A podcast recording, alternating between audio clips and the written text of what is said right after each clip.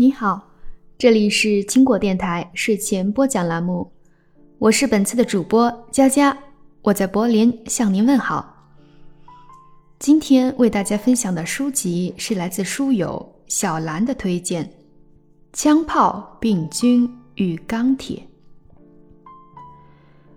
动植物驯化对征服战争的最直接的贡献，是由欧亚大陆的马做出的。他们在军事上的作用，使它成了那个大陆上古代战争中的吉普车和谢尔曼坦克。马使得仅仅率领一小群冒险家的科尔特斯和皮萨罗能够推翻阿兹特克帝国和印加帝国。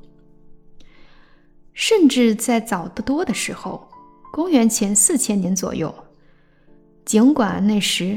人们还仍然骑在马背上，但马可能已成为促使操印欧语的人从乌克兰向西扩张的必不可少的军事要素。这些语言最终取代了除巴斯科语外的所有早期欧洲语言。当马在后来被套上马车和其他车辆时，马拉战车。公元前一千八百年左右发明，开始在近东、地中海地区和中国使战争发生了革命性的巨变。例如，在公元前一千六百七十四年，马甚至使外来的希克索斯民族得以征服当时没有马的埃及，并短暂的自立为法老。再往后。在马鞍和马镫发明后，马使来自亚洲大草原的匈奴人和一波接一波的其他民族对罗马帝国和后继国家造成了威胁。最后，以蒙古人于公元十三世纪和十四世纪征服亚洲和俄罗斯的许多地方而达到高潮。只是由于在第一次世界大战中采用了卡车和坦克。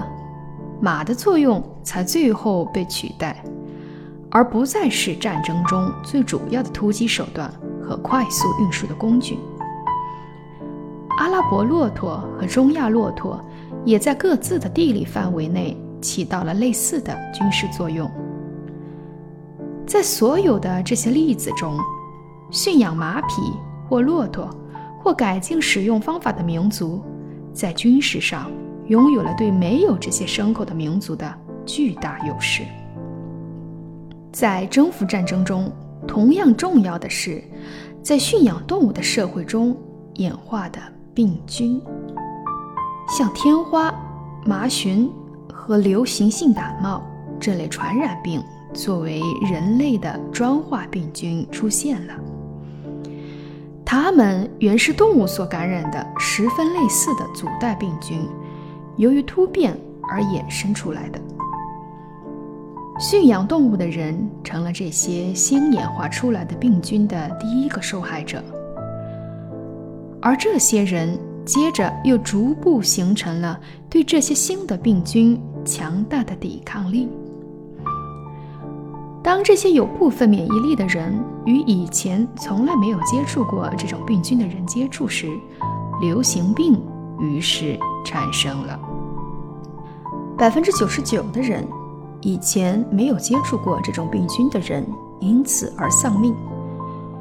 从驯养的动物那里最后获得的病菌，在欧洲人对美洲、澳大利亚、南非和太平洋诸岛的土著的征服中起到了决定性的作用。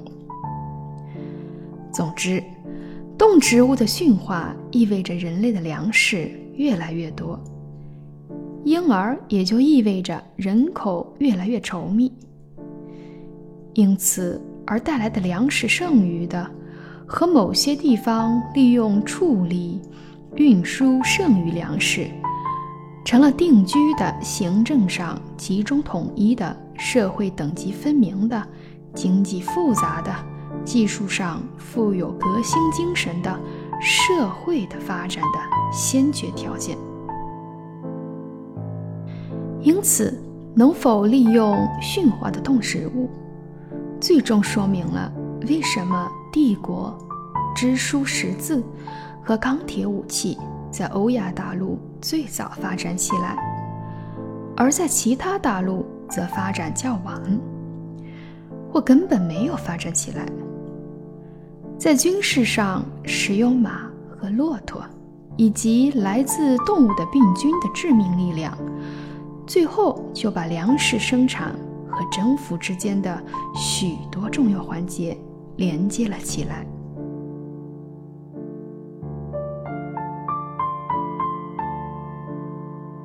好了，今天的分享就到这里，感谢您的守护和聆听。更多好文，请关注我们德国华人书友会。让我们下次不听不散。